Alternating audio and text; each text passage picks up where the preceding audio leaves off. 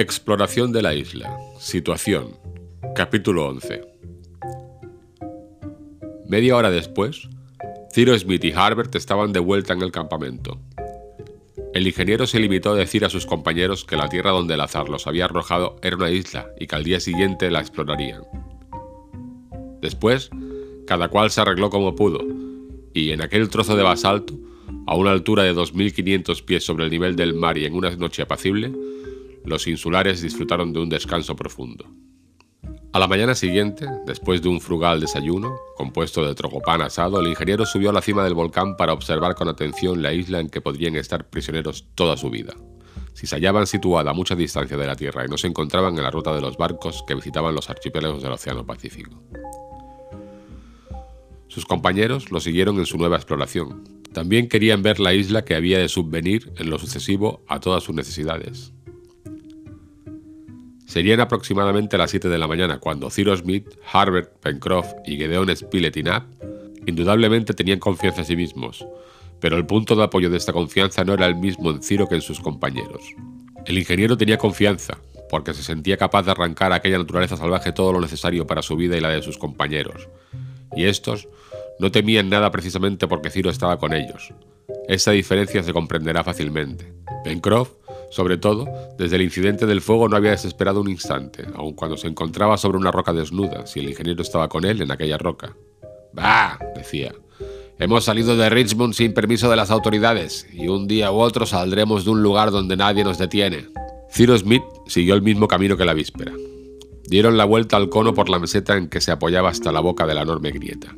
El tiempo era magnífico. El sol brillaba en un cielo purísimo y cubría con sus rayos todo el flanco oriental de la montaña. Llegaron al cráter. Era tal como el ingeniero lo había entrevisto en la oscuridad. Es decir, un embudo que iba ensanchándose hasta una altura de mil pies sobre la meseta. Al pie de la grieta, anchas y espesas capas de lava serpenteaban por las laderas del monte y marcaban el camino con materias eruptivas hasta los valles inferiores, que formaban la parte septentrional de la isla. El interior del cráter, cuya inclinación no pasaba de 35 o 40 grados, no representaba dificultades ni obstáculos para la ascensión. Se encontraban en él señales de lavas muy antiguas, que probablemente se derramaban por la cima del cono antes de aquella grieta lateral les hubiese abierto una nueva vía. En cuanto a la chimenea volcánica, que establecía la comunicación entre las capas subterráneas y el cráter, la vista no podía calcular su profundidad, porque se perdía en las tinieblas. Pero no había duda sobre la extinción completa del volcán. Antes de las 8, Ciro Smith y sus compañeros hallaban reunidos en la cima del cono sobre una eminencia cónica que tenía en su borde septentrional. ¡El mar, el mar por todas partes! exclamaron, como si sus labios no hubieran podido contener aquellas frases que los convertían insulares. El mar, en efecto, la inmensa sabana de agua circular lo rodeaba. Tal vez subiendo a la cima del cono, Smith tenía la esperanza de descubrir alguna costa, alguna isla cercana, que la víspera no pudo ver por la oscuridad, pero nada apareció en los límites del horizonte, es decir, en un radio de 50 millas. Ninguna tierra, ninguna vela. Aquella inmensidad estaba desierta y la isla ocupaba el centro de una circunferencia que parecía infinita. El ingeniero y sus compañeros, mudos e inmóviles, recorrieron con la mirada en algunos minutos todos los puntos del océano. Registraron aquel océano hasta sus más extremos límites, pero Pencroff, que poseía un poderoso poder visual, no vio nada y ciertamente si hubiera aparecido alguna tierra, aunque solo hubiera sido bajo forma de tenue vapor, el marino lo hubiera visto, porque eran dos verdaderos telescopios los que la naturaleza había puesto bajo el arco de sus cejas. Del océano dirigieron sus miradas sobre la isla, cuya totalidad dominaban, y la primera pregunta salió de los labios de Gedeón. ¿Qué extensión puede tener esta isla? Realmente no parecía mucha en medio de aquel inmenso océano. Ciro reflexionó un instante. Observó atentamente el perímetro de la isla teniendo en cuenta la altura que se hallaba situada, y dijo luego, Amigos, creo no equivocarme dando al litoral de la isla un perímetro de más de 100 millas. ¿Y de superficie? Es muy difícil calcularla, replicó el ingeniero, porque está caprichosamente ondulada. Ciro no se había engañado en su cálculo, pues la isla tenía aproximadamente la misma extensión que la de Malta o la de Zarte en el Mediterráneo, pero a la vez mucho más irregular y menos rica en cabos, promotorios, puntas, bahías, ensanadas o abras. Su forma, verdaderamente extraña, sorprendía, y cuando Gedeón Spilett, por indicación del ingeniero, dibujó los contornos, se encontró con que tenía la forma de un animal fantástico, una especie de terópodo monstruoso que se hubiera dormido sobre la superficie del Pacífico. Véase, en efecto, la configuración exacta de aquella isla, que importa dar a conocer y cuya carta levantó el corresponsal con bastante precisión. La parte este del litoral, es decir, aquella en donde los náufragos habían tomado tierra, se habría formado una vasta bahía terminada al sudeste por un cabo agudo, que Pencroff no había podido ver en su primera exploración. Al nordeste, otros dos cabos formaban la bahía, y entre ellos se abría un estrecho golfo que parecía la mandíbula abierta de algún formidable escualo. Del nordeste al noroeste, la costa se redondeaba como el cráneo achatado de una fiera, para levantarse luego formando una especie de gibosidad que daba una figura muy precisa a aquella parte de la isla, cuyo centro estaba ocupado por la montaña volcánica. Desde aquel punto el litoral se extendía regularmente al norte y al sur, abierto a los dos tercios de su perímetro por una estrecha ensenada, a partir de la cual terminaba en una larga cola, que parecía el apéndice caudal de un gigantesco cocodrilo. Aquella cola formaba una verdadera península que se alargaba por más de 30 millas dentro del mar, a contar desde el cabo sudoeste de la isla, ya mencionado, y se redondeaba describiendo una rada avanzada, muy abierta, que formaba el litoral inferior de aquella tierra tan caprichosamente recortada. En su menor anchura, es decir, en las chimeneas y la ensenada visible en la costa occidental que le correspondía en latitud, la isla medía 10 millas solamente, pero en su mayor anchura desde la mandíbula del nordeste hasta la extremidad de la cola del sudeste no tenía menos de 30 millas. En cuanto al interior de la isla, su aspecto general era el siguiente, muy frondosa en toda su parte meridional desde la montaña hasta el litoral y muy árida y arenosa en la parte septentrional. Entre el volcán y la costa este, Ciro Smith y sus compañeros se quedaron sorprendidos de ver un lago rodeado de verdes árboles, cuya existencia no podían siquiera sospechar. Visto desde aquella altura, parecía que el lago estaba al mismo nivel que el mar, pero Hechas las oportunas reflexiones, el ingeniero dijo que la altitud de aquella sabana de agua debía ser 300 pies, puesto que la meseta que le servía de cuenca no era más que una prolongación de la costa. ¿Entonces es un lago de agua dulce? preguntó Pencroff. Necesariamente, contestó el ingeniero, porque debe ser alimentado por las aguas que bajan de la montaña. Veo un riachuelo que desemboca en él, observó Harbert, señalando una estrecha corriente de agua que debía tener su origen en las contrafuertes del oeste. Es cierto, repuso Smith, y puesto que ese riachuelo alimenta el lago, es probable que al lado del mar exista una desembocadura por la que se escape el exceso de agua. Lo veremos a nuestro regreso. Aquel riachuelo, bastante sinuoso, y el río ya reconocido constituían el sistema hidrográfico o al menos todo lo que se ofrecía a la vista de los exploradores. Sin embargo, era muy posible que entre aquellos grupos de árboles que convertían en bosque inmenso dos tercios de la isla corriesen otros ríos hacia el mar, Avalaba esta suposición el hecho de que toda aquella región se mostraba rica y fértil, presentando magníficos ejemplares de la flora de las zonas templadas. En la parte septentrional no se veía indicio de aguas corrientes. Tal vez las hubiera estancadas en la parte pantanosa del nordeste, pero nada más. En aquella parte no se veía otra cosa que dunas, arenas y una aridez espantosa, que contrastaba con la opulencia de la mayor extensión de aquel suelo. El volcán no ocupaba el centro de la isla, sino la región del nordeste y parecía marchar al límite de las dos zonas. Al sudoeste, al sur y al sudeste, las primeras estribaciones de los contrafuertes desaparecían bajo masas de verdor. Al norte, por el contrario, se podían seguir sus ramificaciones que iban a morir en las llanuras de la arena. Este lado era el que había dado paso, en los tiempos de las erupciones, a la lava del volcán, según podía observarse por la larga calzada de lavas que se prolongaba hasta la estrecha mandíbula que formaba el Golfo del Nordeste. Smith y sus compañeros permanecieron una hora en la cima de la montaña. La isla se desarrollaba ante sus miradas como un plano en relieve con sus diversos colores, verdes en los bosques, amarillos en las arenas y azules en las aguas. Su vista abarcaba todo el conjunto, sin que escapara a sus investigaciones nada más que la parte cubierta del verdor, la cuenca de los valles umbríos y el interior de las estrechas gargantas abiertas al pie del volcán. Quedaba por resolver una grave cuestión, que debía influir singularmente en el futuro de los náufragos. ¿Estaba la isla habitada? Fue el corresponsal quien hizo esta pregunta, a la cual parecía que se podía responder negativamente después del minucioso examen que habían hecho de las diversas regiones de la isla. En ninguna parte se veía obra alguna de la mano del hombre, ni un grupo de viviendas, ni una cabaña aislada, ni una choza de pescador en el litoral, ni la más ligera columna de humo que denunciase la presencia del hombre. Es cierto que una distancia de 30 millas por lo menos separaban a los observadores de los puntos extremos, es decir, de la cola que se proyectaba al sudoeste, en la que ni la vista del águila de Pencroff hubiera podido descubrir una vivienda. Tampoco se podía levantar la cortina de verdor que cubría las tres cuartas partes de la isla para ver si ocultaba algún pueblo, pero generalmente los insulares en los estrechos espacios que han surgido de las olas del Pacífico suelen habitar en el litoral, y el litoral parecía completamente desierto. Por lo tanto, hasta que la exploración no estuviese terminada, podía admitirse que la isla no estaba habitada. Pero, ¿la frecuentaban al menos en ciertas épocas los indígenas de las islas vecinas? Esta pregunta era muy difícil de contestar, pues en un radio de 50 millas no se veía tierra alguna, pero una distancia de 50 millas podía franquearla sin dificultad los praos malayos o las piraguas polinesias. Todo dependía, pues, de la situación de la isla, de su aislamiento en el Pacífico o de su proximidad a los archipiélagos. ¿Podría Cyrus Smith, que estaba desprovisto de instrumentos, precisar su posición en longitud y latitud? Sería muy difícil. En todo caso, era conveniente tomar algunas precauciones contra un desembarco posible de los indígenas vecinos. La exploración de la isla estaba concluida, determinada su configuración, fijado su relieve, calculada su extensión y reconocida su hidrografía y su orografía. La disposición de los bosques y de las llanuras había sido anotada de una manera general en el plano levantado por el corresponsal. Solo faltaba descender de la montaña y explorar el terreno desde el triple punto de vista de sus recursos minerales, vegetales y animales. Pero, antes de dar a sus compañeros la señal de partida, Cyrus Smith les dijo con voz reposada y grave: este es, amigos míos, el estrecho rincón del mundo donde el Todopoderoso nos ha arrojado.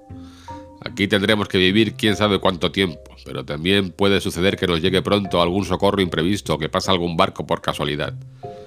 Digo por casualidad porque esta isla es poco importante, no ofrece ni siquiera un puerto que pueda servir de escala a los buques, y es de temer que se encuentre situada fuera del rumbo que ordinariamente siguen, es decir, demasiado al sur por las naves que frecuentan los archipiélagos del Pacífico, y demasiado al norte para las que se dirigen a Australia doblando el Cabo de Hornos. No quiero ocultaros cuál es nuestra verdadera situación. Y hace usted muy bien, mi querido Ciro, contestó el corresponsal.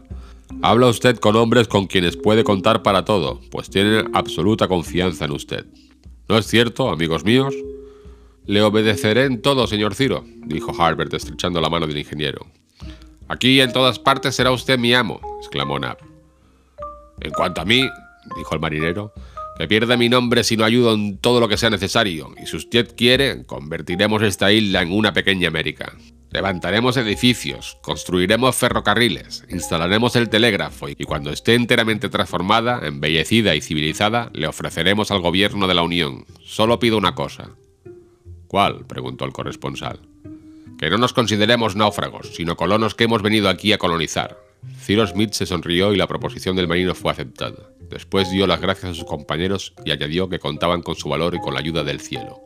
Pues bien, en camino hacia las chimeneas, gritó Pencroff. Un momento, amigos míos, repuso el ingeniero. Creo conveniente dar nombres a esta isla, a los cabos y a los promontorios y a las corrientes de agua que tenemos a la vista. Muy bien, exclamó el corresponsal. Esto simplificará en lo sucesivo las instrucciones que tenga usted que darnos. En efecto, añadió el marino, ya es algo poder decir a dónde se va y a dónde se viene. A lo mejor se sabe que está uno en alguna parte. Las chimeneas, por ejemplo, propuso Harbert. Justo, repuso Pencroff. Ese nombre es muy adecuado y ya se me había ocurrido. Daremos a nuestro campamento el nombre de chimeneas, señor Ciro. Sí, Pencroff, puesto que lo han bautizado ustedes así. Bueno, en cuanto al resto, no será difícil darles nombre, continuó el marino que estaba en vena. Empleemos lo mismo que Robinson, cuya historia me sé de memoria. La Bahía de la Providencia, la Punta de los Cachalotes, el Cabo de la Esperanza Fallida, o bien los nombres de Smith, Spilett, Knapp, dijo Harbert. No, no, interrumpió Knapp, dejando ver sus dientes de brillante blancura. ¿Por qué no? replicó Pencroff. El puerto Knapp suena muy bien. ¿Y el Cabo Gedeón? Yo preferiría nombres tomados de nuestro país, dijo el corresponsal, y que nos recordasen nuestra América. Sí, repuso Smith. Para los principales, las bahías o los mares me adhiero a esa proposición. Así, por ejemplo, a la Bahía del Este podríamos llamarla Bahía de la Unión, a esta ancha escatura del sur, Bahía de Washington, al monte en que nos hallamos en este momento, Monte Franklin, al lago que se extiende en nuestra vista, Lago Gran, me parece esto lo mejor, amigos míos. Estos nombres nos recordarían nuestra patria y los ciudadanos que más la han honrado. Más para los ríos, golfos, cabos y promontorios que vemos desde lo alto de esta montaña, debemos buscar nombres que se avengan con su configuración particular, pues se nos grabarán más fácilmente en la memoria y serán al mismo tiempo más prácticos. La forma de la isla es demasiado extraña, y nos podemos imaginar nombres que den una idea aproximada de su figura. En cuanto a las corrientes de agua que aún no conocemos, a las diversas partes del bosque que más adelante exploraremos y a las ensenadas que vayamos descubriendo, les pondremos nombres a medida que se vayan presentando. ¿Qué les parece a ustedes, amigos míos? La proposición del ingeniero fue aprobada por unanimidad. La isla se presentaba a su vista como un mapa desplegado y no había más que poner un nombre a todos los ángulos entrantes y salientes y a todos los relieves. Spilett los anotaría a su tiempo en lugar correspondiente y la nomenclatura geográfica de la isla sería definitivamente adoptada. Desde luego se dieron los nombres de Bahía de la Unión y Bahía de Washington y Monte Franklin a los puntos designados por el ingeniero. Ahora, dijo el corresponsal, Propongo que a esa península que se proyecta al sudeste de la isla se denomine Península Serpentina y promontorio de reptil a la cola encorvada que la determina, porque es verdaderamente una cola de reptil. Aprobado, dijo el ingeniero. Ahora, dijo Harbert, a ese otro extremo de la isla, este golfo que se parece tan singularmente a una mandíbula abierta, le llamaremos el Golfo del Tiburón. Bien dicho, exclamó Pencroff y completaremos la imagen denominado cabo de mandíbula las dos partes que forman la boca. Pero hay dos cabos, observó el corresponsal. Es igual, contestó Pencroff. Tendremos el cabo mandíbula al norte y el cabo mandíbula al sur. Ya están inscritos, respondió Gideon Spilett. Falta dar nombre a la punta sudeste de la isla, dijo Pencroff. Es decir, al extremo de la bahía de la Unión, respondió Harbert. Cabo de la Garra, exclamó Nab, que quería también, por su parte, ser padrino de algún sitio de sus dominios. Y, en verdad, Nab había encontrado una denominación excelente, porque aquel cabo representaba la poderosa garra del animal fantástico que figuraba aquella isla tan singularmente dibujada. Pencroff estaba encantado del giro que tomaban las cosas, y las imaginaciones, un poco sobreexcitadas, pronto encontraron las denominaciones siguientes. Al río que abastecía de agua potable a los colonos y cerca del cual les había arrojado el globo, el nombre de Merced, verdadera acción de gracias a la providencia.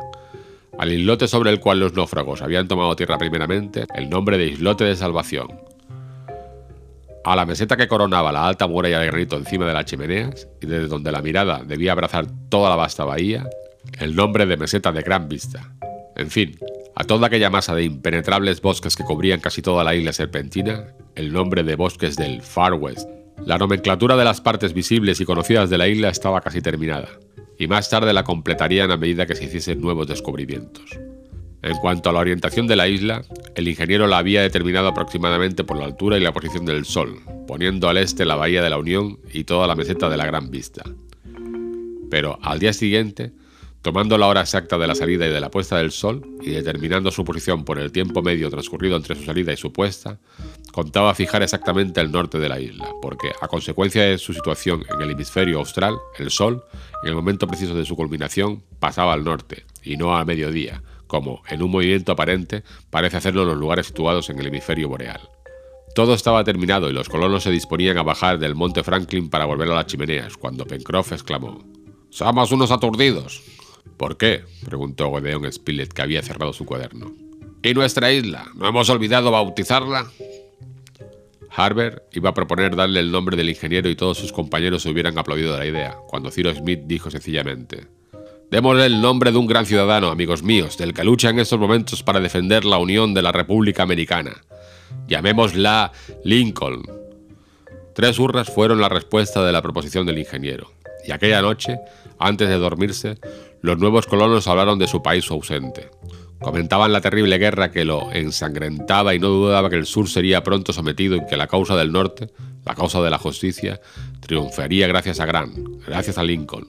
Esto pasaba el 30 de marzo y no podían adivinar que 16 días después se cometería en Washington un crimen horrible, y que el Viernes Santo Abraham Lincoln caería herido de muerte por la bala de un fanático.